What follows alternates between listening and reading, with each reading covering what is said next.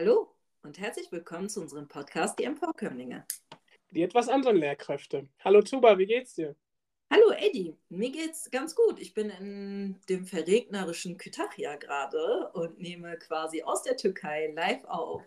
Wie geht's bin, dir? Ja, uns geht's super. Wir sind jetzt gerade noch ein bisschen am Renovieren. Wir waren jetzt einkaufen, haben ein bisschen gebohrt und ähm, ja, ich bin ähm, heute schon sehr fleißig gewesen und ähm, ja, ich bin ähm, sehr gespannt auf unsere heutige Folge. Und zwar haben wir die Frau Dr. Madubuko bei uns. Frau Dr. Madubuko, mögen Sie sich mal kurz für unsere Gäste vorstellen, beziehungsweise für unsere Zuhörer und Zuhörerinnen? Ja, hallo, äh, mein Name ist Dr. Nkechi Madubuko. Ich bin äh, promovierte Soziologin, Autorin von Praxishandbuch Empowerment, Empowerment als Erziehungsaufgabe und äh, Diversität, nee, Erziehung zu Vielfalt, Entschuldigung. Ich bin als ähm, ähm, Expertin in vielen Kontexten zu dem Thema Rassismuskritik, äh, Empowerment-Orientierung, Empowerment ähm, unterwegs als Referentin, aber auch als Hochschuldozentin ähm, an mehreren Unis und ja, neuerdings auch in der Rassismusforschung ja, ich freue mich, äh, heute hier dabei zu sein, denn das Thema Schule begleitet mich schon äh, sehr, sehr lange. Ja, wir sind auch wirklich sehr froh, dass Sie heute als Expertin bei uns sind. Und ich starte einfach schon mit der ersten Frage, nämlich mit der Frage, wie kann Empowerment für BIPOX auf individueller Ebene und als Kollektiv gelingen? Gut, ähm, die Gelingensfrage ist natürlich immer die spannendste und man möchte immer gerne ähm, so eine einfache Rechnung haben, a plus b plus c und dann sind wir alle ähm, äh, glücklich und zufrieden. Ähm, aber so ist natürlich die Realität nicht. Die Realität ist vielschichtig. Ähm, wir haben es mit strukturellen Hindernissen zu tun. Wir haben ähm, verinnerlichte ähm, Wahrnehmungsmuster, wir haben äh, Zuschreibungspraktiken, wir haben Rassismen in wichtigen Bildungsinstitutionen, also rassistische Denkweisen und einseitige ähm, Inhalte, verzerrte Inhalte, die uns also aus den unterschiedlichsten Richtungen ähm, begleiten, mit denen wir aufwachsen. Und deswegen sind natürlich die Antworten, wie Empowerment stattfindet, auch ähm, entsprechend komplex. Man kann auf kollektiver Ebene auf jeden Fall davon sprechen, äh, um bei der Frage zu bleiben, was ist überhaupt kollektives Empowerment? Empowerment auf kollektiver Ebene bedeutet, sich aktivistisch als Gruppe mit geteilten Erfahrungen ähm, zusammenzutun und sich gegen Benachteiligungen einzusetzen. Und auch das äh, ist natürlich nicht einfach. Ähm, äh, zu fassen.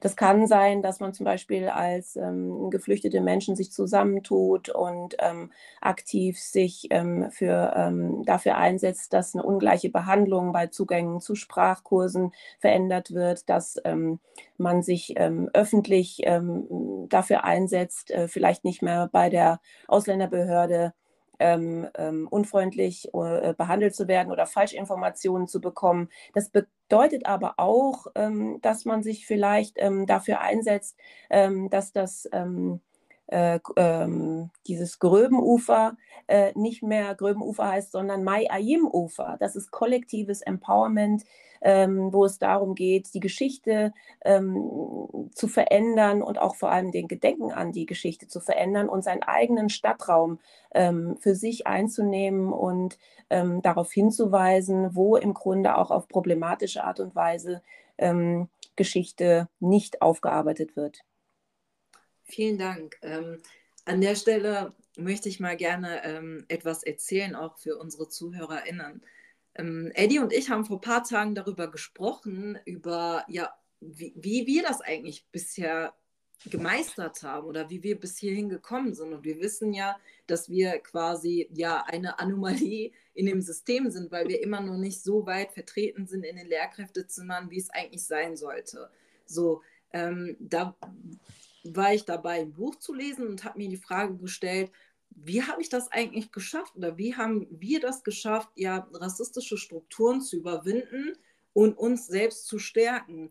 Ähm, wir hatten eine Aufnahme mit einem Gast, wo dann ähm, quasi auch ja, gesagt worden ist, äh, lassen Sie uns doch darauf konzentrieren, wie Sie das geschafft haben. Wie, wie haben Sie eigentlich diesen Weg geschafft und wir konzentrieren uns jetzt auf das Ergebnis? Äh, Sie, Sie sind ja beim Ziel angekommen. Und diese Frage hat mich sehr getriggert. Und ähm, da habe ich direkt an Eddie geschrieben und meinte, wie haben wir das geschafft? Und wir hatten nicht die Know-how-Lösung dafür. Wir haben gesagt, ja, gut, dass wir zu dem Zeitpunkt zu zweit waren, sodass wir das wahrnehmen konnten, was uns ja ähm, zu, dieser Zeit an diesen rassistischen Strukturen widerfahren ist. Aber wir hatten eigentlich gar keine Lösung dafür. Und ähm, wir, wir wissen jetzt oder wir haben jetzt ein Vokabular, wo wir bestimmte rassistische Phänomene erklären können und wir wissen oder wir haben einen Namen dafür gefunden und äh, wissen, dass das Problem in, insofern jetzt nicht mehr bei uns liegt und dass wir ähm, endlich verstanden haben, dass wir auch ein Recht haben, eben Respekt einzufordern. Das, das hatten Sie auch mal in einem Interview gesagt. Und ähm, ge genau das war das vor einigen Tagen, ähm, wo, das, wo das für mich endlich mal wichtig geworden ist, zu sagen, nein, wir haben keine Lösung dafür. Wir wissen nicht, wie wir uns zu dem Zeitpunkt empowert haben. Wir hatten nur das Glück, dass wir zu zweit waren und das irgendwie gemeistert haben. Ähm, aber wir möchten ja den ja, den Nachkommenden auch die Möglichkeit geben zu sagen, ihr braucht ein gesundes Selbstkonzept. Und äh, da wären wir ja auch schon bei der Frage, ähm, welchen Stellenwert nimmt denn so die Gefühlsebene hinsichtlich des Empowerment-Prozesses ein? Und wir hatten mit Eddie darüber gesprochen, dass wir gesagt haben, wir starten, wir starteten oder ne, letztes Jahr November sind wir negativ, mit einem negativen Gefühlsprozess eigentlich in diese Situation gestartet. Das war unser Pfeiler. Ähm, ich würde Ihnen mal die Frage zurückgeben, nämlich welchen Stellenwert nimmt denn jetzt diese Gefühlsebene hinsichtlich dieses Empowerment-Prozesses ein? Mir fällt ganz viel ein, ähm, nur noch mal bezogen auf euren Weg, äh, den ihr gegangen seid. Ihr seid mit einem Gefühl, und das ist etwas, was ganz nachvollziehbar ist, ähm, gestartet, dass etwas nicht in Ordnung ist, dass ja. es Ungerechtigkeit stattfindet, dass Informationen weitergegeben werden, die, ähm, ich sag mal, vielleicht eurozentristisch sind, die gewisse ähm, Herkunftsländer pauschal äh, negativ darstellen und das ja so gesehen eigentlich nicht in Ordnung ist. Ja. Das heißt also, dieses, dieses Missgefühl ist eins, was euch auch zugestanden ähm, ist. Ähm, ihr habt euch dann mit Wissen ausgestattet. Und das ist das, was ich zentral finde im Zusammenhang von einer rassismuskritischen Perspektive entwickeln. Wenn man rassistische Machtverhältnisse in Bezug auf Zugänge, Teilhabe und Anerkennung ähm, kritisieren will, dann muss man sie natürlich erstmal erkennen. Und ähm, um, dieses, um diesen Erkennungsprozess braucht man Wissen, wo überall Dinge weggelassen worden sind oder auch ein Gefühl dafür, einen sensiblen Blick darauf, wo Einseitigkeiten stattfinden, auf der Basis von dem, dass man weiß, was da wieder weggelassen worden ist. Und dass es einem äh, auch zusteht, eigentlich per Grundgesetz, dass wir ähm, äh, die Würde des Menschen ähm, gleich ansehen, dass man also keine Benachteiligung erleben sollte theoretisch, ja. aufgrund von Herkunft, ähm, Geschlecht, äh, Religionszugehörigkeit etc. Also wir haben eine Diskrepanz zwischen der Realität und dem, was man eigentlich erleben sollte. Und von daher seid ihr natürlich wunderbar gestartet bei dem Gefühl und es ist auch korrekt gewesen, ähm, zu sagen, das ist so nicht in Ordnung. So, dann hat man die Institution, dann hat man also Strukturen, denen man gegenübersteht. Und äh, es ist erstmal ein Gefühl von Wut, von ähm, äh, ein Gefühl von, ähm, ja, also im schlimmsten Fall auch das Gefühl, ausgeliefert zu sein, Opfer zu sein, ähm, äh, nichts ändern zu können, äh, machtlos zu sein, ähm, traurig zu sein. Ähm, das sind alles ähm, ich sag mal, auch nachvollziehbare und gerechtfertigte Reaktionen auf das Erleben von Rassismus. Aber wie kommt man jetzt aus dieser Verletzung, diesem Gefühl der Ohnmacht wieder raus? Ähm, das ist dann der nächste Schritt, nämlich indem man ähm, äh, sich selber erst einmal ähm, mit Strategien ausstattet. Wie verhalte ich mich eigentlich dazu? Und das ist natürlich auch nicht eine Antwort, sondern je nachdem, ob ich das jetzt in meinem beruflichen Setting erfahre, ob ich das beim Bäcker erfahre, ob das mein Kind erlebt in der Schule oder ähm, wo auch immer das Setting ist, gibt es natürlich auch unterschiedliche Art und Weisen, da, damit umzugehen. Und man muss auch noch bedenken, dass natürlich auch verschiedene Strategien gewissen Menschen zur Verfügung stehen und anderen nicht.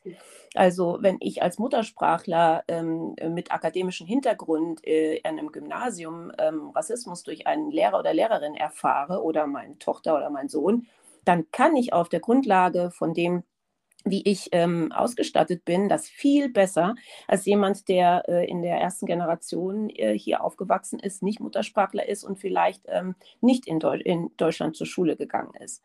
Also da kommen einfach verschiedene Sachen zusammen. Da kommt vielleicht auch noch mal das Thema Klassismus, Sprache kommt da noch mit rein, ähm, Wissen über die Strukturen, über die eigenen Rechte. Ähm, all das spielt eine Rolle, ob gewisse Strategien, aber auch das Alter. Also gerade wenn wir über Schule sprechen, dann sprechen wir natürlich über ein Machtverhältnis zwischen Kinder gegenüber Erwachsenen. Ne? Also da sind natürlich auch nicht alle Möglichkeiten da, die man vielleicht als Erwachsener hat. Deswegen sind eben die Eltern so zentral und wichtig, oder auch Schulsozialarbeiter, ähm, die Kinder, wenn sie äh, rassistische Erfahrungen in der Schule machen, zu unterstützen, weil sie einen Erwachsenen brauchen, der äh, äh, für sie spricht. Und das gilt natürlich auch im Kindergartenbereich. Ja. Da ist das mit dem Handwerkszeug, äh, beziehungsweise das Rüstzeug. Ähm, ja, das hatten wir natürlich nicht. Wir hatten das erst äh, hier während unserer Uni-Zeit, ne, Tuba? Ja. Da haben wir uns das natürlich angeeignet und vorher hat man das einfach immer nur aufgenommen, aufgenommen, wusste nicht, wie man das verarbeiten sollte. Und letztendlich, wenn ich jetzt heute, wir haben ja natürlich das Wissen, was wir damals nicht hatten, wenn ich mich jetzt an bestimmte Situationen erinnere, dann ähm, kommt schon ein wenig Wut äh, auf mich selbst irgendwie auf, weil ich in bestimmten Situationen hätte anders handeln müssen. Aber da war nun mal das Wissen nicht da. Und äh, da fällt mir gerade diese Geschichte ein. Während meiner Uni-Zeit habe ich äh, ja in, äh, im Einzelhandel gearbeitet und dann kam ja eine weiße Kundin und fragte mich dann, wo finde ich hier die Endküsse? Und meine Antwort war dann natürlich, sie meinen äh, Schokoküsse. Ja, und dann ähm, habe ich ihr das natürlich gezeigt und letztendlich, als ich nach Hause ging, habe ich mich total aufgeregt, weil ich da hätte anders reagieren müssen. Und das sind dann ähm, solche kleinen Verletzungen, die man natürlich irgendwie erstmal abtut, aber die, die bleiben doch irgendwie ein wenig haften und äh, das summiert sich dann mit der Zeit. Und äh, ja, das Wissen, was wir heute haben, das möchten wir natürlich auch weitergeben, damit Menschen, ähm, die von Rassismus betroffen sind, dass sie in bestimmten Situationen so und nicht anders handeln. Und äh, das hätte ich mir, das Wissen, was wir jetzt natürlich von Ihnen auch äh, uns an, angeeignet haben, das hätte ich mir natürlich auch vorher gewünscht. Das Problem ist allerdings, dass Empowerment von zu Hause eigentlich nicht stattgefunden hat. Das heißt, auch zu Hause wussten die Eltern nicht, wie man in, in solchen Situationen ähm, ja, handeln sollte. Das heißt, man war immer alleine auf weiter Flur und ähm, ja, das ist traurig, aber Empowerment muss eigentlich schon von zu Hause anfangen. Es ist natürlich auch so, dass man ein bisschen ähm, liebevoll mit sich selber umgehen muss, ähm, dass man nicht startet und, und ist auch immer äh, auf Zack und immer bereit. Es ähm, hängt sehr davon ab, auch wie man gerade in, in der Tagesform ist. Es gibt Tage, wo man bereit ist, ähm, Dinge anzusprechen, zu diskutieren oder auch Tage, wo man sich selber auch nicht gut genug fühlt in die Konfrontation zu gehen, denn äh, der Klassiker ist ja ähm, zu sagen als weißer Mensch, ich habe keine Lust, mich mit Rassismus zu befassen und die Chance hat man ja ähm, als schwarz gelesener Mensch gar nicht äh, und man ist aber auch nicht jeden Tag äh, in der Kraft. Also da muss ich wirklich sagen, habt einfach auch Verständnis für euch selbst.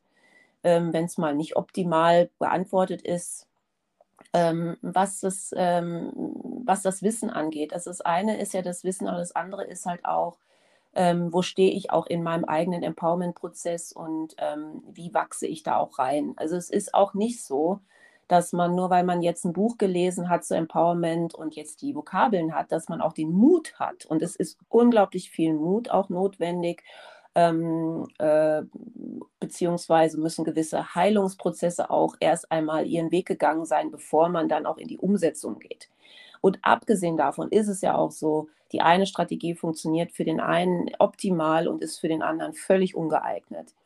Also ähm, ich habe in Praxis in meinem äh, Empowerment als Erziehungsaufgabe mal drei äh, Strategien vorgestellt. Da ist diese ähm, dieses ähm, Negieren und so tun, als ob man es nicht mitbekommen hat. Ähm, da ist dieses aktive Eingreifen. Aber da ist natürlich auch äh, die Möglichkeit, einfach ähm, erst einmal für sich selber ähm, mit dem Thema umzugehen und dann nach außen zu gehen. Und dann gibt es auch wieder verschiedene Schritte, wie man sich wehrhaft zeigen kann. Und auch das hat eine Zeitebene. Das geht auch nicht von heute auf morgen, sondern es gibt auch Menschen, die Jahre brauchen, um ähm, äh, an den Punkt zu kommen, dass sie wirklich auch im Freundeskreis offen darüber sprechen, was sie eigentlich seit Jahren verletzt. Also hier brauchen wir einfach auch nochmal die Zeitebene, die wir mitdenken müssen. Ähm, aber ich finde es ganz zentral und wichtig zu wissen, dass wenn wir mit Kindern, wenn wir von Kindern sprechen, wenn wir von Jugendlichen sprechen, da ist es wichtig, von Anfang an Unterstützung zu bieten, auf gar keinen Fall wegzuhören, sondern immer ein offenes Ohr zu haben, weil das ist das Minimum, dass man nicht alleingelassen ist mit den Gefühlen, dass die Gefühle ernst genommen werden. Selbst wenn man nicht die optimale Strategie hat ähm, und optimal äh, geantwortet hat oder ähm, vielleicht 100% glücklich war dann mit dem, was man getan hat. Wichtig ist, dass es wahrgenommen wird, dass es ernst genommen wird, dass zugehört wird und dass es einen Raum gibt, in dem man das auch sagen kann, was man fühlt. Denn das Gegenteil ist ja genau das, was am schlimmsten ist. Man fühlt sich alleingelassen, man fühlt sich ausgeliefert und ähm, man ist schutzlos. Und genau das äh, war das in unserer ersten Staffel. Da haben wir über äh, unsere Grundschulerfahrungen, über unsere Schulerfahrungen gesprochen, über die ja, rassistischen und Diskriminierungserfahrungen, die wir mit der Zeit gesammelt haben, um dahingehend mal Transparenz zu schaffen, wie, äh, wie es uns dabei ergangen ist. Und wir haben das dann auch, wir mussten die Aufnahme stoppen, wir mussten das zweimal aufnehmen weil wir damit so überwältigt waren, was uns da eigentlich passiert ist, weil wir das, glaube ich, zum ersten Mal in unserem Leben offen kommuniziert haben. Und äh, wir sagen ja auch in dem Podcast, äh, oder wir haben von ganz vielen bereits gehört, dass das sehr viel Mut erfordert, darüber zu sprechen. Und äh, nach jeder Folge sitzen wir meistens 15 bis 20 Minuten. In den ersten Staffeln saßen wir noch eine ganze Stunde immer danach und haben darüber nochmal gesprochen, wie wir uns gefühlt haben weil das sind Prozesse, die wir zum ersten Mal durchleben. Und da wollen wir auch immer Transparenz für unsere ZuhörerInnen schaffen, dass gerade auch dieser Podcast, den wir machen, das dient uns ähm, ja andere zu, äh, aufzuklären oder eben auch zu empowern, aber auch um uns selbst zu empowern. Und wir wissen auch, dass es eben Zeiten gibt, so wie Sie es gesagt haben, da einfach mal Gefühle zuzulassen und zu sagen, hey, nach dieser Folge fühlen wir uns enorm schlecht. Und das ist auch völlig legitim, weil die Sachen, die dort passiert sind, sind nicht normal und ähm, oder sind ungerecht gewesen. Und ähm, auch Sachen, die Kinder eben eigentlich nicht erleben sollten. Und dahingehend möchten wir auch Kinder und Jugendliche empowern und werden ja. jetzt schon bei der nächsten Frage. oder davor noch? Es gibt einfach einen ganz zentralen Punkt, ähm, den man verstehen muss. Rassismus ist eine Gewalterfahrung. Es ist eine Gewalterfahrung. Und wenn man das verstanden hat, dann ist alles andere auch klar. Wenn man eine Gewalterfahrung erlebt hat, braucht man erstmal eine Heilung. Da ist man nicht sofort cool, ja. sondern man muss erstmal die Verletzung, die da stattgefunden hat, versuchen natürlich nicht zu tief in sich hinein ähm, aufnehmen, äh, aufzunehmen. Das heißt, zentral im Kontext von Empowerment ist, die Verinnerlichungsprozesse zu stoppen das nicht als ähm, Maßstab für sich selber anzunehmen. Ich habe viele Erwachsene getroffen, die genau das hinter sich hatten, die verinnerlicht haben, ich kann niemals Rechtsanwältin werden, ich bin schwarz, ich kann niemals Ärztin werden, zu mir würden sowieso keine äh, Patienten oder Patientinnen kommen. Das ist internalisierter Rassismus. Und wir müssen einfach uns bewusst sein, dass wenn wir gegen, ähm, wenn wir zu dem Thema äh, Empowerment gerade bei Kindern und Jugendlichen machen, dann geht es darum, genau das zu verhindern, dass sie irgendwann wirklich glauben, was ihnen immer wieder ähm, äh, zugeschrieben wird. Da fällt mir gerade, super, dass Sie das gesagt haben, da fällt mir gerade ähm, ja, eine Zeile von Bob Marley ein. Da singt er äh, Emancipate yourself from mental slavery. Und das mhm. ist ja mhm. eigentlich genau das, was Sie gerade gesagt haben. Und ähm, ja, das ist ja, diese Inter Internalisierung, das ist, glaube ich, das Schlimmste, was uns widerfahren kann, ähm, wenn man sich, das heißt ja, dass man sich ja als äh, Individuum eigentlich schon ähm, aufgegeben hat. Das heißt, äh, ja, dass man äh, Fremdzuschreibungen so tief verinnerlicht hat, dass man sich selbst eigentlich vergisst. Und das ist, glaube ich, ähm, das Schlimmste, was uns passieren kann. Und ähm, ich glaube, was wir auch äh, bei der ganzen Thematik, äh, beziehungsweise bei der ganzen Thematik immer zu kurz kommt, ist, ähm, dass Rassismus krank macht. Es macht krank. Und das Ziel sollte dann irgendwann sein, dass wir dann die Krankenkassen natürlich so weit äh, haben, dass sie dann auch das dann anerkennen.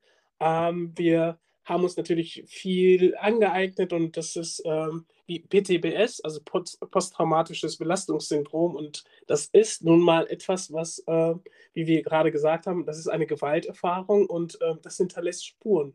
Und Wenn man dem ungesch ungeschützt ausgesetzt ist. Es gibt keine genau. pauschale Antwort, also keine pauschale Reaktion für jeden ja. in jedem äh, Setting. Aber ich kann ja einfach mal, mal aufzählen, was für Gefühle verbunden sind mit Rassismuserfahrung. Ähm, einmal steht es dem Wunsch gegenüber, nicht der Einzige zu sein. Äh, es können Minderwertigkeitsgefühle aufkommen. Es führt unter Umständen zu sozialem Rückzug, dass man gewisse Orte meidet. Man verdrängt die eigenen Gefühle, weil die Rückmeldung kommt, es ist ja alles gar nicht so schlimm. Es bedroht das Selbstwertgefühl. Man fühlt sich ausgeliefert. Man ist unter Umständen traumatisiert, wenn das immer wieder passiert, wie gesagt, über einen längeren Zeitraum und ohne irgendeine Unterstützung. Man hat das Gefühl, sprachlos zu sein. Es kann zu Ängsten führen. Es kann zu psychosomatischen Beschwerden führen. Also ich habe viele äh, Eltern, gerade in Elternsettings, also in den Empowerment-Settings, die beschreiben, dass ihre Kinder Kopfschmerzen, Bauchschmerzen haben bei der Vorstellung, in die Schule gehen zu müssen. Ähm, äh, es ist wie ähm, die, die dauernden Mikroaggressionen, die man erlebt, abgewertet zu sein. Ähm, das alles führt einfach zu einem ähm, Gefühl von Wut. Man ist wütend und man muss auch noch mal dazu sagen, es ist völlig gerechtfertigt, wütend zu reagieren darauf.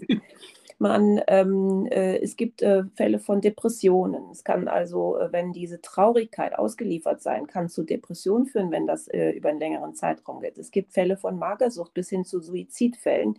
Also wenn es darum geht, was macht Rassismus mit einem, dann hat es Kurzzeit- und Langzeitfolgen. Es gibt also einen wunderbaren Aufsatz von Stefanie Kaff-Schöttl, Schöttle, die ähm, sich, ähm, die sehr, sehr viel gesammelt hat zu dem Thema und auch Studien ausgewertet hat, wo es also einen erhöhten Blutdruck äh, geht. Also das sind, ähm, also sie, ähm, die, die, die, die verschiedenen Formen, wie sich das zeigen kann, sind breit gefächert. Und ich nehme das immer sehr gerne als Argument zu sagen, es ist keine Kleinigkeit. Wir sprechen ja. hier nicht von Kleinigkeiten. Und wenn man nochmal das Ganze dann in die Schule überträgt ähm, und ähm, das Ganze äh, als Einflusspotenzial von Lehrenden sieht, ähm, dann hat das natürlich auch Folgen auf, die Klasse, auf das Klassensetting, auf die äh, Lernzugang ähm, zu den eigenen ähm, Fähigkeiten. Also wenn man mit dem Gefühl von Hilflosigkeit, von Zusatzstress, ich muss mich beweisen, ich muss dem Lehrer beweisen, dass ich, obwohl ich einen Migrationshintergrund habe, dieselbe Leistung äh, bringen kann. Also ich habe immer wieder auch Zitate und Erfahrungen von äh, SchülerInnen, die sagen, ähm, die so Sätze hören wie, ja, ähm, sei doch froh, dass du eine Vier hast. Oder die sagen, ein Flüchtlingskind kann keine Eins in Deutsch schreiben. Wenn man natürlich so einem Menschen gegenübersteht, ähm, dann ist es natürlich auch klar, dass man nicht alles aus sich rausholen kann. Genau, und das ist, deswegen sagen wir das immer wieder, es ist so wichtig, dass Menschen mit internationaler Geschichte nicht nur innerhalb äh, des Schulsystems, also als SchülerInnen dann irgendwie stattfinden, sondern wir müssen auch in die Lehrerzimmer hinein.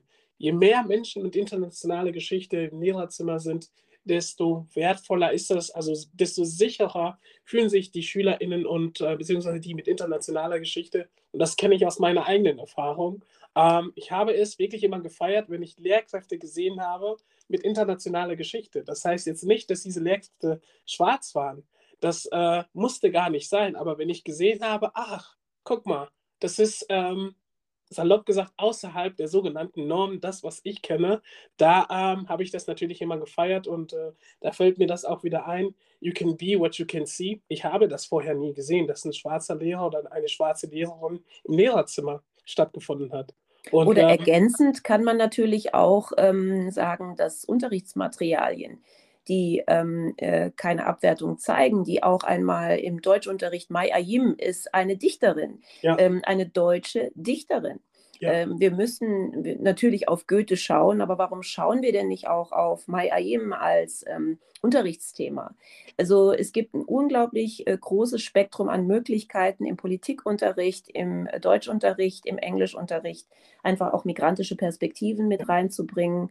Ähm, und damit auch äh, im Grunde durch das Material und durch die Berücksichtigung dieser Perspektiven auch eine Form von Empowerment-Orientierung umzusetzen. Ich möchte nochmal betonen, ich unterscheide zwischen Empowerment-Orientierung äh, innerhalb von Institutionen, Bildungseinrichtungen und Empowerment in Safer Spaces.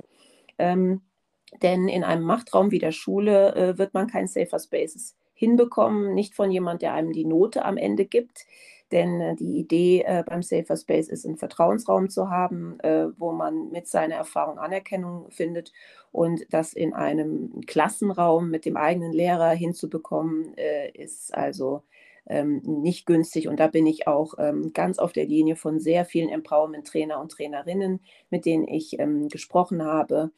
Ganz weit vorne Maria Kichaya von Addis e.V., ähm, eigentlich alle Empowerment-TrainerInnen haben gesagt, äh, Schule ist kein Ort für Empowerment. Wir reden hier in einer Bildungseinrichtung um Empowerment-Orientierung und dem großen Einflusspotenzial der Lehrenden durch die Vermeidung von Stereotypisierung, durch diskriminierende Äußerungen und Abwertungen, auf die man verzichtet, indem man ganz bewusst die Sichtbarmachung von verschiedenen Perspektiven in den Materialien äh, gewährleistet und Diskriminierungsschutz bietet. Wenn man das geschafft hat, ja, dann braucht man gar nicht so sehr äh, auf diese Empowerment zu schielen, sondern dann hat man erst einmal seine Hausaufgaben gemacht in einer ähm, in einem Klassenraum mit verschiedenen ähm, äh, Perspektiven und Lebensrealitäten einfach auch entsprechend ähm, äh, aufgestellt zu sein.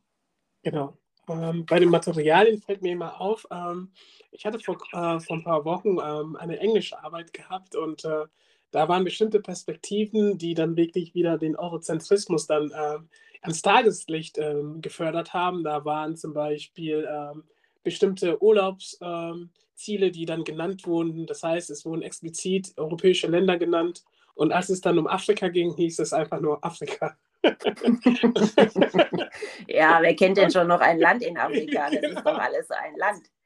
Also und, schlimm genug, dass überhaupt äh, man den Kontinent immer wieder reduziert, vor, vor allem vor dem Hintergrund seiner Größe. Ja. Aber ich muss auch eins sagen, wir sind ein bisschen auch selber schuld. Wir haben ähm, äh, schon allein in der Berichterstattung, ich komme ja aus dem Journalismus, ich war ja lange auch Journalistin, und ähm, ich habe zusammen mit Feye Tata ähm, aus Dortmund, die Afro Positive auch raus, Afrika Positive rausbringt, ähm, mal bei einer Tagung mitarbeiten können, wo, wo wir auf Berichterstattung geschaut haben.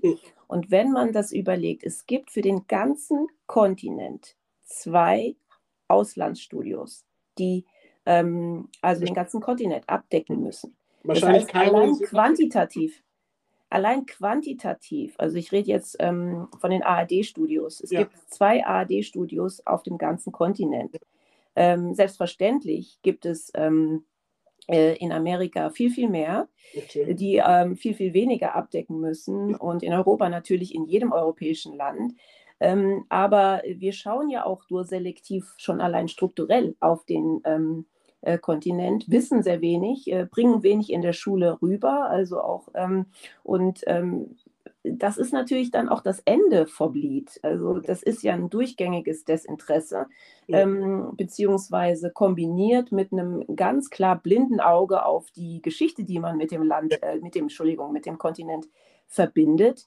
Äh, das heißt, die deutsch-afrikanische Geschichte die äh, Kolonialgeschichte wird ausgeblendet und gleichzeitig ähm, schaut man aber nicht auf die ähm, Lebensrealitäten äh, dieser Menschen, außer äh, wenn es einen Krieg gibt, wenn ja. es Hungersnot gibt oder wenn geflüchtete ähm, ähm Menschen ähm, auf schlimmste Weise ertrunken sind. Dann ja. schauen wir hin. Ja. Aber tatsächlich gibt es auch ähm, eine der wichtigsten Modemessen der Welt, finden in Dakar statt. Das erreicht uns nicht. Wir haben immer noch die Vorstellung, in Mailand würde alles ähm, Kreative stattfinden. Aber tatsächlich ist, ist es ganz anders. Aber es passt nicht in unser eurozentristisches Weltbild. Genau. Und deswegen ist das immer wieder so wichtig, dass Leute wie ich, wie Tuba, dass wir dann vorne stehen und diese Perspektiv äh, Perspektiven natürlich reinbringen. Denn ich weiß, die Materialien, die uns zur Verfügung stehen, die sind teilweise von Weißen für Weiße gemacht. Und äh, deswegen ist auch so etwas mir aufgefallen während der Englischarbeit. Und das habe ich natürlich sofort geändert. Das konnte, das konnte ich einfach nicht stehen lassen. Das äh, hat einfach getriggert. Tuba? Ja, das, ähm, ich hatte, glaube ich, schon mal das Beispiel genannt, aber ich möchte das gerne nochmal aufführen. Es war in einem Informatikbuch, da hat der liebe Konstantin, nämlich der Elif, die so unwissend war, nämlich, ähm, ja, beigebracht, was ein Algorithmus ist. Und das fand ich auch sehr beeindruckend, dass ähm, quasi ja der Junge ohne Zuwanderungsgeschichte, ja, dem armen, unterdrückten türkischen Mädchen dann quasi den Algorithmus erklären muss. Und äh, das, äh, also ich gebe mich nicht damit zufrieden, dass ich sage, oh, ist ja toll, dass eine Elif jetzt endlich mal in einem Schulbuch vorkommt, aber Elif kann ja auch mal die mit Expertise sein. Ja, weil, ja die Rolle spielt eine große Rolle. genau, und, und das ist es. Es empowert ja auch ganz viele Mädels dann auch in dem Bereich oder das es gibt eine Begeisterung für das Fach letztendlich. Und das, das begegnet uns auch. Also auf der einen Seite natürlich äh, Afrika als Kontinent zu betrachten, aber das Witzige ist, dass die Kinder, weil sie eben auch fußballaffin sind, zum ja. Beispiel, die wissen die ganzen Länder, die ja. es in Afrika gibt, nur die, die, die ja, Schulbücher ja. haben noch sehr große Schwierigkeiten. Es ist eine Riesenbaustelle. Ich weiß also auch von Seiten der Antidiskriminierungsstelle des Bundes, mit denen ich immer wieder hm, in Kontakt bin, ähm, einmal ähm, als Beratung, aber auch äh, jährlich ähm, als Jurymitglied in Fair at School, dem ähm, ähm Preis, Schulpreis äh, der Antidiskriminierungsstelle des Bundes. Ähm, es ist eine Baustelle, die ist, ich sag mal, in den, ähm, an den Orten, an denen man Antidiskriminierungsarbeit in Deutschland macht, bekannt. Ähm, die Schulbuchverlage ähm, müssen sich letztendlich selber mal auf die eigene Nase schauen und sich auf den Weg machen. Es gibt inzwischen ähm, rassismuskritische Netzwerke, die sich bilden, die sich auch zum Ziel setzen, äh, Schulunterricht zu verändern wir haben inzwischen auch solche äh, ganz wichtigen Publikationen hier von äh, Karim Ferraidoni und Nina Simon, Rassismuskritische Fachdidaktiken. Ich kann solche Bücher nur sehr empfehlen, weil wenn wir in äh, den Workshops sind, dann sitzen dann auch meistens Lehrer und Lehrerinnen, die sagen, ja, wie, wo soll ich anfangen, wie soll ich es machen? Dafür sind solche Bücher ganz, ganz wichtig. Äh, da geht es um theoretische Reflexion und fachdidaktische Entwürfe. Wie kann man eigentlich rassismuskritischen Unterricht planen? Ähm, aber auch ähm, solche wichtigen Bücher wie äh, Legenden, die uns verborgen blieben, äh, Schwarzes Europa, die von ähm, Petz rausgegeben worden sind, von einer ganz lieben Trainerin, Kollegin Aden Obama, äh, die ich sehr schätze, weil das sind alles Beispiele dafür, wie man sich auf den Weg begeben kann und die brauchen wir. Und für alle noch einmal, die sich auf den Weg begeben wollen, auch nochmal ein ganz, ganz wichtiger Buchtipp, äh, der mir auch sehr geholfen hat bei der Recherche für meine Bücher ähm, von Rebecca Pates und ähm, äh, von Daniel Schmidt und Doris Liebscher, die ja auch in Berlin in der Antidiskriminierungsarbeit äh, aktiv ist. Das Buch Antidiskriminierungspädagogik, ähm, ein Muss, ein Must-Have, würde ich sagen, für jede äh, Lehrkraft, aber auch Erzieherin, Pädagogin in irgendeiner Art und Weise, die äh, Inhalte vermitteln, ähm, das mal genauer reinzuschauen, weil da wird auch gezeigt, wie eigentlich man früher äh, diesen Automatismus hatte, in der Ausländerpädagogik defizitär auf äh, Kinder und Jugendliche zu schauen und wie sich das weiterentwickelt hat und dann auch zu sagen, okay, wo stehen wir eigentlich? Und warum müssen wir uns auch von dieser Historie ähm, äh, lösen und ganz bewusst in die Antidiskriminierungspädagogik reingehen und sagen, wo bin ich selber eingebunden in diskriminierende Strukturen?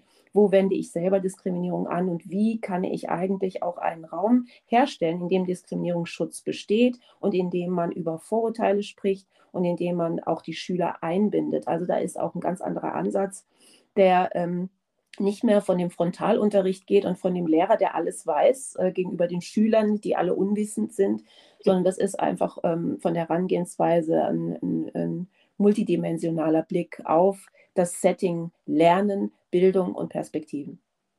Super, also ich glaube, ähm, die Fülle an Informationen, die jetzt unsere ZuhörerInnen bekommen haben, die sollte, glaube ich, ausreichend sein, um sich äh, auf den Weg zu äh, begeben. Ähm, Frau Dr. Madubuko, welche Rolle spielen bzw. sollten die Bildungseinrichtungen äh, beim Empowerment-Prozess mit Blick auf die Sozialisation von Kindern und Jugendlichen einnehmen? Bei uns sagen wir immer, die Sozialisation ist das A und O. Unsere Kinder gehen ab dem sechsten Schuljahr von 8 bis 13 Uhr Minimum in die Schule. Die Schule ist der äh, Lern- und äh, Bildungsort, der zentrale Lern- und Bildungsort, wie äh, ich in die Gesellschaft aufgenommen werde und was ich über die Gesellschaft und auch ähm, das politische System, in dem ich lebe, ähm, lerne. Deswegen ist Schule natürlich zentral. Ähm, dort ähm, ich sag mal, in Anschluss an den Kindergarten, in dem ich erstmal ähm, ähm, Grundlagen zu meiner ähm, persönlichen Identität, aber so Basics lerne, aber auch Basics über die Bedeutung von Merkmalen im Kindergarten. Ja. Das geht dann weiter in der Schule, äh, wo man dann das Ganze in einen Gesamtzusammenhang bringt. Und wenn der Gesamtzusammenhang dann bedeutet, es ist völlig in Ordnung aufgrund seiner Herkunft, aufgrund seiner äh, äh, äußerlichen Merkmalen, seiner Religionszugehörigkeit auch von Lehrerseite diskriminiert zu werden, dann haben wir eine Sozialisation, die dem Grundgesetz widerspricht. Das müssen wir einfach ganz klar auch so sehen.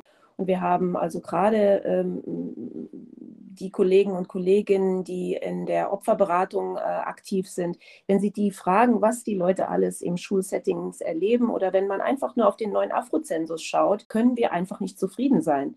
Ähm, wir können uns da nicht ausruhen. Und wenn wir uns auch noch nach äh, Berlin, äh, wo ja ähm, auf hervorragende Weise dieses LADG äh, eingeführt wurde und jetzt auch wieder am Schwanken ist, müssen wir jetzt schon wieder drum bangen, ob das überhaupt weiter so bestehen bleibt. Also das Thema Antidiskriminierung ist auf wackeligen Füßen, äh, je nach politischer Stimmung mal ähm, äh, mit Unterstützung ähm, ähm, da, aber äh, weit davon entfernt, strukturell verankert zu sein in allen Bundesländern, äh, wie es eigentlich sein müsste. Genau, und ähm, ja, wir sagen immer wieder, also das Problem ist unserer Ansicht nach, dass wir uns als Gesellschaft irgendwie, ja, wir möchten es nicht anerkennen, dass wir ein Rassismusproblem haben. Und ich glaube, da liegt der Hund begraben. Also wenn wir uns nicht selbst eingestehen, dass wir innerhalb unserer Gesellschaft ein strukturelles Problem haben, dann ähm, wird das verdammt nochmal sehr schwer sein, uns diesem Problem überhaupt äh, zu stellen. Und das ist die Situation, die wir teilweise haben und was mich aber immer wieder glücklich bzw. erfreut ist, dass wir natürlich innerhalb dieses äh, Systems Menschen haben, Allies, die uns dahingehend auch natürlich unterstützen, denn alleine schaffen wir das natürlich nicht. Wir brauchen Allies. Und ähm, diese Allies ähm, sind nun mal da, aber natürlich nicht in der Stärke, wie wir es natürlich gerne hätten. Und ähm, ich glaube, wir müssen uns alle eingestehen, alle innerhalb dieser Gesellschaft, dass wir alle rassistisch sozialisiert sind. Und erst dann können wir uns auf den Weg machen. Es ist wichtig, äh, das anzuerkennen. Ich bin aber ähm, auf jeden Fall ähm, von verschiedenen strukturellen ähm, Veränderungen, die gerade auch ähm, stattfinden, ähm, erfreut. Also wir haben jetzt die die auf, auf Bundesebene jetzt eine Antidiskriminierungsbeauftragte, ähm, die auch ganz explizit ähm, sich mit Rassismus auseinandersetzt. Gab es nicht, gab es jahrzehntelang nicht. Das müssen wir uns einfach auch klar machen. Ähm, wir haben jetzt ähm, solche ähm, äh, so Institute wie das DECIM, ja, das äh, Institut wie muss man wie sozusagen das Deutsche Institut für Migrations- und Rassismusforschung, die ganz gezielt darauf schauen, wie muss man eigentlich Rassismusforschung betreiben und auch problematisieren, dass selbst Menschen, die Rassismusforscher sind, sich selbst reflektieren müssen, in welchen Systemen sie eigentlich ihre Forschung durchführen. Das ist alles neu. Ähm, das kann ich deswegen sagen, weil ich das jetzt schon seit 15 Jahren in dem Feld aktiv bin und das sind positive Veränderungen, strukturelle Erweiterungen, wo es vorher Lücken gab. Und ähm, im Allgemeinen ähm, ist der, das Interesse an dem Thema, das man ja vorher eigentlich gar nicht sagen durfte, das böse Wort, ähm, darf man jetzt auch mehr sagen und auch, ähm, ich sag mal, Sportverbände, Jugendverbände, ähm, äh, Unternehmen ganz allgemein machen sich auch zunehmend auch mehr ähm, äh, äh, äh, stark für das Thema, interessieren sich mehr für das Thema was die ganze Zeit schon da war, aber das hat viel damit zu tun, dass auch Menschen, die in den Systemen sind, sagen, wir wollen das jetzt mal auf die Agenda bringen ja. und nicht mehr, ich sag mal, ähm, weggeschoben werden, wie es eigentlich ähm, üblicherweise so gewesen ist. Also das sind alles positive Sachen, auch sehr, sehr viele zahlreiche Veröffentlichungen in den letzten drei Jahren ist es, ich möchte sagen, wirklich sehr, sehr, sehr angestiegen, was es an Angeboten gibt. Also so Bücher von Josephine ähm, Abraku, ähm, die ganz, ganz wichtige äh, Bücher rausgebracht haben. Ähm, äh, Tupoka natürlich auch. Ähm, wir haben inzwischen auch ähm, mit, ja, also dieses Buch, ähm, Wie erkläre ich Kindern Rassismus, ist also bei mir ähm, ein absolutes Standardbuch, das ich in jede Workshops mitgebe und empfehle, weil das auf eine sehr breiten Rassismusbegriff ähm, zum einen arbeitet, was äh, ich auch sehr wichtig finde, ähm, mit dem breiten Rassismusbegriff zu arbeiten, ähm, abgesehen von dem antischwarzen Rassismus auch andere Rassismusformen zu benennen. Ähm, und natürlich auch ähm, ganz wichtige ähm, Prozesse, dass immer mehr Menschen sich einfach auch aktivistisch zusammentun. Dass es gibt jetzt ein Netzwerk Rassismus und Gesundheit, äh, die ähm, auch jetzt am Wochenende in Berlin eine Veranstaltung machen. Ich wünschte mir immer, ich könnte überall hin mitreisen, aber ich schaffe das natürlich nicht. Aber grundsätzlich sind das so Sachen, ähm, die sehr, sehr wichtig sind. Überall, wo, sie, wo sich auch äh, BPOCs äh, treffen und gemeinsam überlegen, wie kann ich eigentlich in meinem Arbeitssetting eine Veränderung herstellen. Also das ganze Thema Rassismus und Gesundheit beschäftigt natürlich auch viele Psychotherapeutinnen, Menschen, die ähm, also in diesen Settings auch beruflich ähm, aktiv sind, dass äh, hier auch eine Bündelung stattfindet und eine Repräsentanz und ein Austausch. Wie können wir auf unser, äh, in unserem Setting einwirken und selbstverständlich auch die Lehrer und Lehrerinnen ähm, nochmal für sich separat. Wie können wir auf Schule besser einwirken? Es gibt ja die ähm, Dachorganisation in, ähm, ich weiß gar nicht, ob die auch in anderen Bundesländern herrscht. Äh, in NRW gibt es ja diese äh, Lehrer, diese Lehrernetzwerk ähm, äh, migrantischer Lehrer und Lehrerinnen. Also solche ähm, Kollektive, solche Netzwerke sind natürlich auch sehr, sehr wichtig. Ja, genau.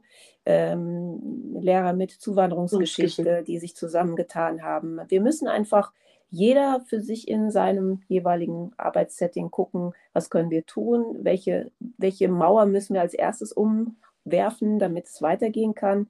Und letztendlich sind natürlich Strukturen etwas Stabiles und etwas, was ähm, Zeit braucht, ähm, um sie anzugehen. Man muss ganz lange sägen am Stuhl und irgendwann kippt er dann auch um. Ja, ich glaube, das gibt uns aber Mut, also dass sich in den letzten Jahren zumindest echt viel getan hat, aber auch ähm, ja ihre Arbeit, dass sie seit 15 Jahren dran sind und uns quasi jetzt so den Weg geebnet haben ja. und wir zum ersten Mal ja das böse Wort Rassismus endlich mal laut aussprechen ähm, ja, uns gibt es auch, ne, Eddie, wir beobachten das ja auch in, in den Schulen, dass ähm, Schülerinnen und Schüler viel mehr sensibler mit den Begrifflichkeiten ja. geworden sind. Die bringen schon Expertise mit, die erkennen schon, dass es ähm, Rassismus gibt, dass äh, es Diskriminierungsformen gibt. Und ich finde, ähm, an der Stelle muss man jetzt so langsam ansetzen, weil wir müssen ein bisschen mit der Gegenwart gehen. Und da wäre ich eigentlich schon bei der nächsten Frage, nämlich, inwieweit können öffentliche Bildungseinrichtungen wie Kitas und Schulen als safer Spaces für Kinder und Jugendliche dienen? Sie können es nicht.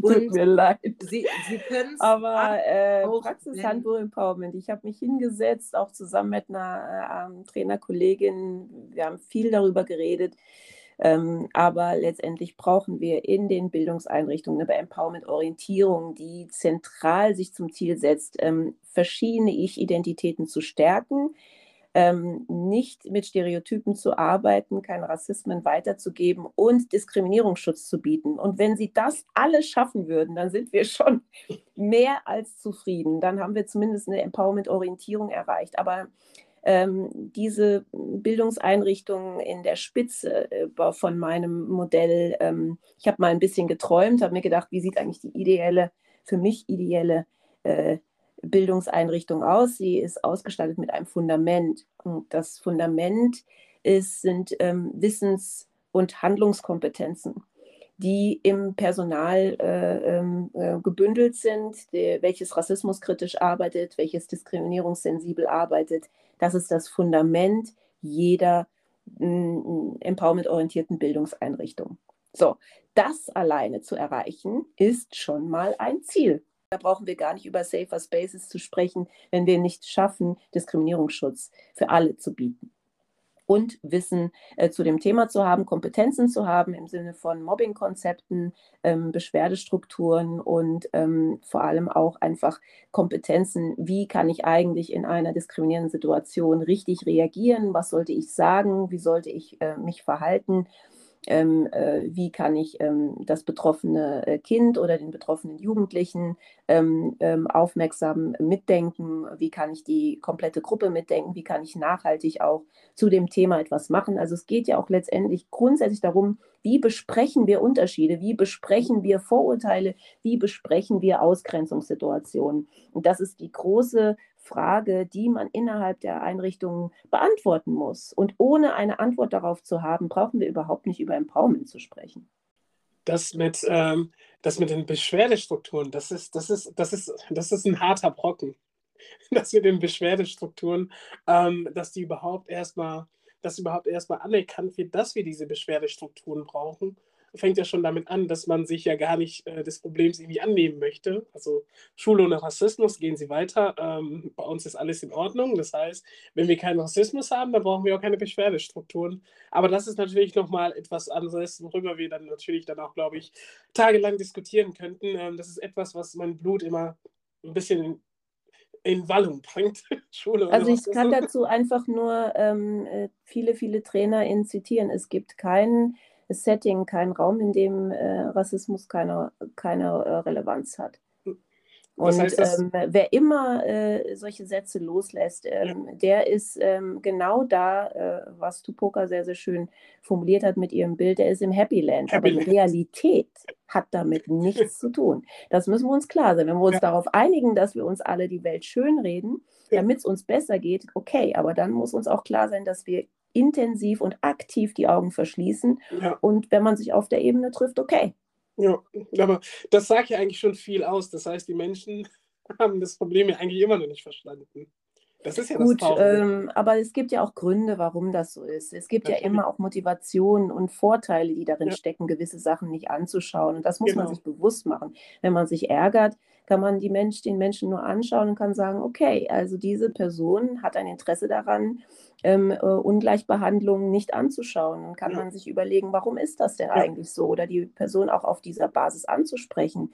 Wenn es so eine Ungleichbehandlung gibt, wie kann es dann sein, dass die hier nicht angeschaut wird? Gibt es ja. irgendwelchen Vorteil, den sie daraus haben, äh, darauf nicht zu schauen? Und dann bin ich immer ganz schnell auch bei den Verantwortlichkeiten. Ja. Ähm, was für eine Verantwortlichkeit, was für eine Rolle hat man eigentlich als Lehrpersonal, als Schulleitung und welchen Gesetzgebungen und welchen Settings ist man eigentlich verpflichtet? Deswegen finde ich das ganz spannend, dass aktuell also solche ganz wichtigen Personen wie ähm, äh, äh Katja Kinder ähm, und ähm, rund um die ähm, RAA sagen, es geht hier nicht mehr um Haltung. Wir brauchen keine Haltung. Wir brauchen ein Wissen über Verantwortlichkeit und wir brauchen Kompetenz. Und wenn man auf Kompetenz ähm, äh, besteht, ist es ein ganz anderer Ansatz. Ähm, man äh, spricht nicht von etwas, was nice to have ist, sondern wir reden hier von einer Verpflichtung. Wenn ja. man als äh, Lokfahrer nicht weiß, wie die Lok fährt, dann hat man seinen Job nicht verstanden. Und genauso äh, auf der Ebene ähm, zu sagen, ähm, ich fühle mich meinen äh, meinem Rollenauftrag hier nicht verpflichtet, ist es letztendlich eine Übersetzung davon, dass man nicht kompetent ist, seine eigene, ähm, seinen ähm, Auftrag ähm, mit Inhalt zu füllen. Und auf der Ebene geht es nicht mehr um Haltung. Das finde ich genau. ganz spannend, weil ich wirklich auch in meinem aktuellen Buch selber noch von Haltung gesprochen habe. Aber je mehr ich drüber nachdenke, glaube ich, ist es, ist es mehr als das. Es ist ja ein Prozess und ähm, aus, aus dem Geschichtsstudium, äh, Tuba, die Frage, die ich mir natürlich immer stelle, cui bono, also wem nützt das? Ne? Und ähm, also diese Strukturen, wer sind äh, letztendlich die Nutznießer ähm, dieses Konstrukts? Und ähm, ja, natürlich, also Menschen geben Privilegien nicht einfach auf. Das ist, äh, ich glaube, auch das müssen wir natürlich verstehen. Privilegien, äh, ob sie jetzt ähm, ja, rechts, äh, rechtens sind oder nicht, die geben die Menschen natürlich nicht äh, gerne auf. Und ähm, deswegen sind wir ja immer noch dabei, äh, ja, Rassismuskritik zu machen und ähm, um Missstände aufmerksam zu machen. Und ich glaube, das, was ich jetzt mitnehme, was Sie gesagt haben, es ist wirklich keine Frage der Haltung. Und das ist, ähm, das ist jetzt gerade auch so ein Erkenntnisgewinn. Dankeschön. Ja. ja. vielleicht muss ich mal in meiner Neuauflage von Praxishandbuch Empowerment das Kapitel, den Kapiteltitel äh, ändern. Ich denke noch mal drüber nach. Ähm, ich bin allerdings ähm, ähm, auch, äh, wie gesagt, ich, ich versuche auch immer wieder die Leute zu bestärken, die in meine Trainings kommen, die Lehrer und Lehrerinnen, weil die haben es auch nicht leicht, weil äh, ja. sie sind ja oft die, die das Nest beschmutzen, ja. die ähm, unliebsame Fragen stellen und ähm, ich sag mal, man macht so sein Schema F und möchte da eigentlich auch nicht hinterfragt werden man macht sich ja teilweise keine Freunde in der, im Kollegium, wenn man wirklich rassismuskritisch ähm, ist und auf uh, Missstände hinweist oder Verhaltensweisen auch anprangert. Ja. Ähm, da macht man sich nicht unbedingt Freunde. Und ich ähm, versuche in meinen Workshops gerade immer diesen Menschen ganz viel Mut zu machen und ihnen zu sagen, ihr, eure Rolle ist so wichtig, wir brauchen euch. Ja. Ähm, wenn ihr nicht euch auf den Weg macht, dann, dann wird es noch schwieriger für die Schüler und Schülerinnen in zehn Jahren eine andere Schulform äh, zu erleben. Ja, an der Stelle möchten wir auch allen einfach mal Mut geben und sagen, wir sind der beste Beweis dafür, dass das eigentlich gar nicht so schwierig ist, ähm, sein Material rassismuskritisch zu prüfen oder eben auch von den Schülerinnen und Schülern zu lernen, weil die bringen schon ja. ähm, aus ihren eigenen Lebensrealitäten viel mit. Und damit kann man wirklich wunderbaren Unterricht machen, der sehr kompetenzorientiert ist. An der Stelle einfach ein bisschen über den Tellerrand hinausschauen und das Ganze prüfen. Das ist eigentlich nicht so schwer. Ne? Wir, wir machen es ja auch täglich wir prüfen das Ganze und ähm, wir möchten auch einfach mal Mut dazu geben, zu sagen, auch wir lernen quasi von Kindern und Jugendlichen. Und ich glaube, dieser Wechsel muss auch einmal verstanden werden, sodass man dann nicht mehr defizitorientiert an die Sache ähm, draufschaut. Aber ich würde gerne weiter in ähm, in das Empowerment House gehen, das Sie ja in Ihrem Buch beschreiben und äh, ja die letzte Frage quasi stellen. Welches Konzept steht hinter Ihrem Empowerment House und welche Rolle nehmen dabei alle Fachkräfte und Allies sowohl mit als auch ohne eig eigene Rassismuserfahrungen ein?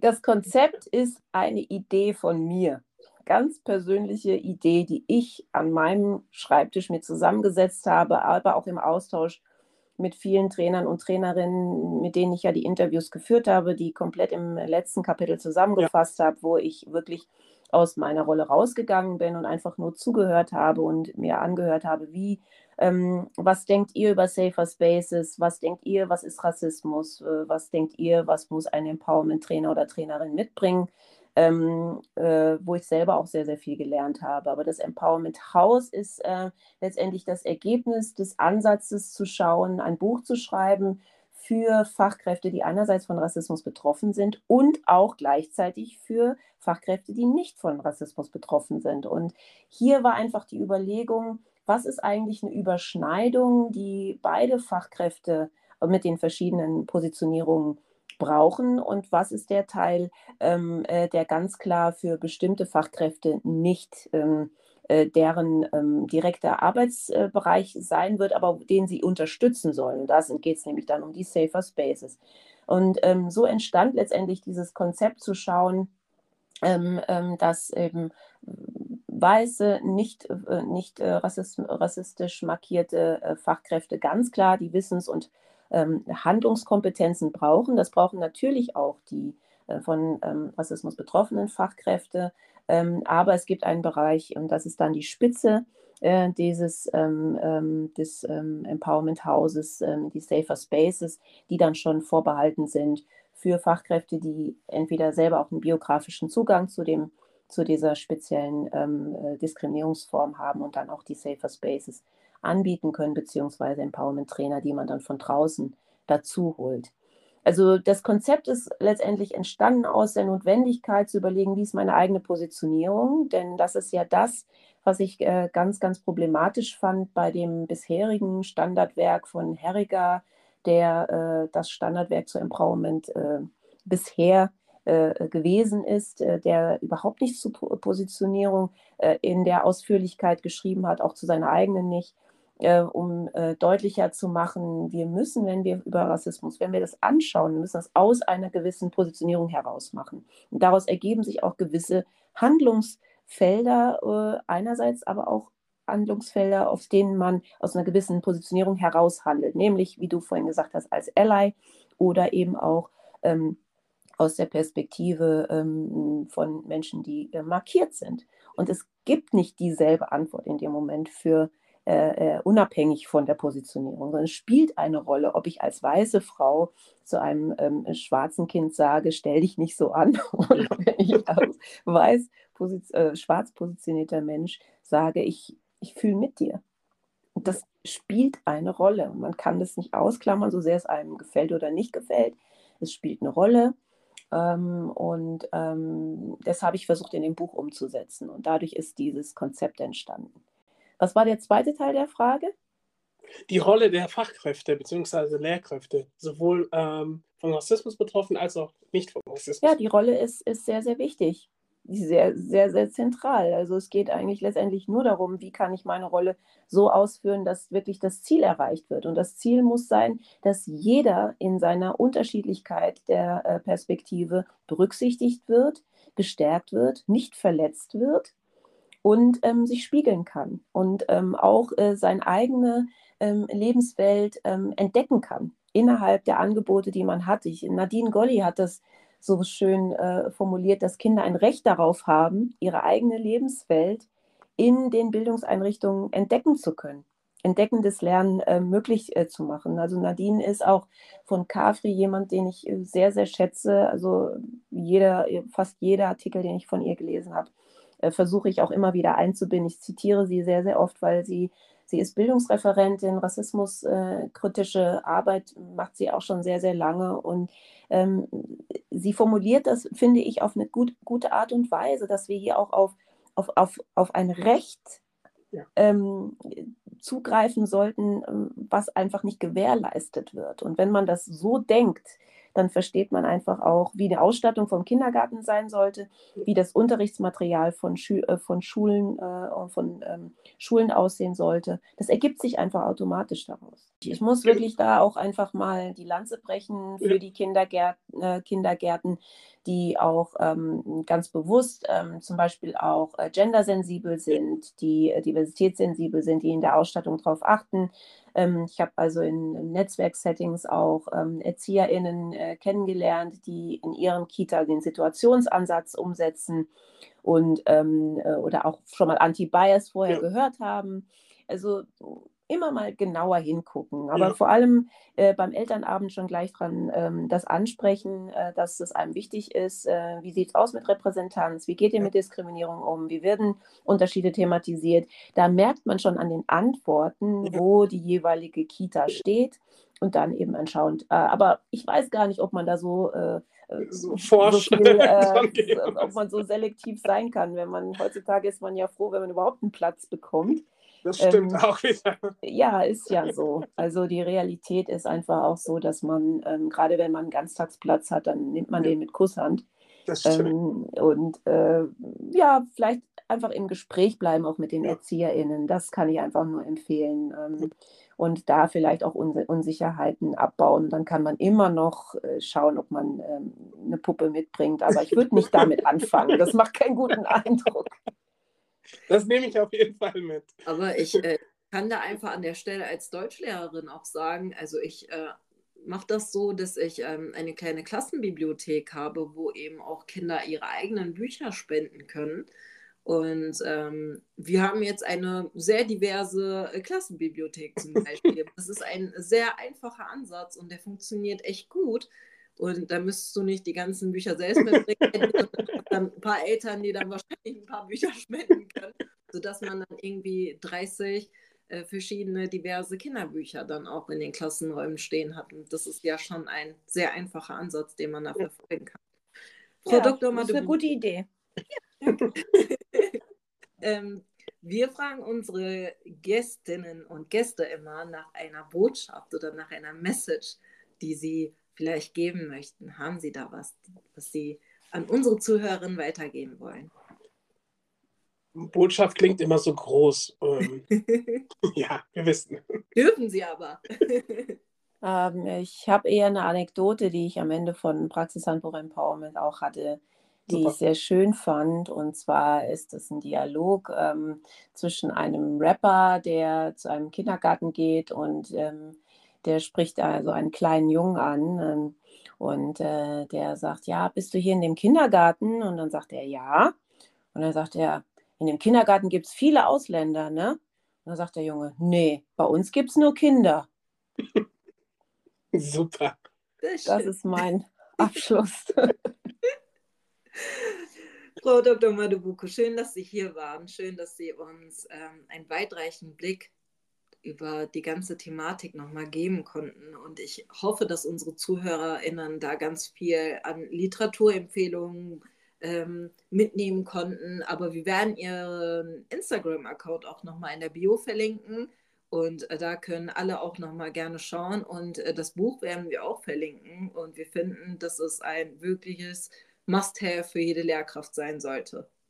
Ja. Dankeschön. Gerne. Dann bedanken wir uns, dass Sie heute ähm, die Zeit für uns gefunden haben und wünschen Ihnen und der Familie alles Gute und wünschen Ihnen noch ähm, ja, einen angenehmen Tag. Danke ebenso und danke für die Einladung.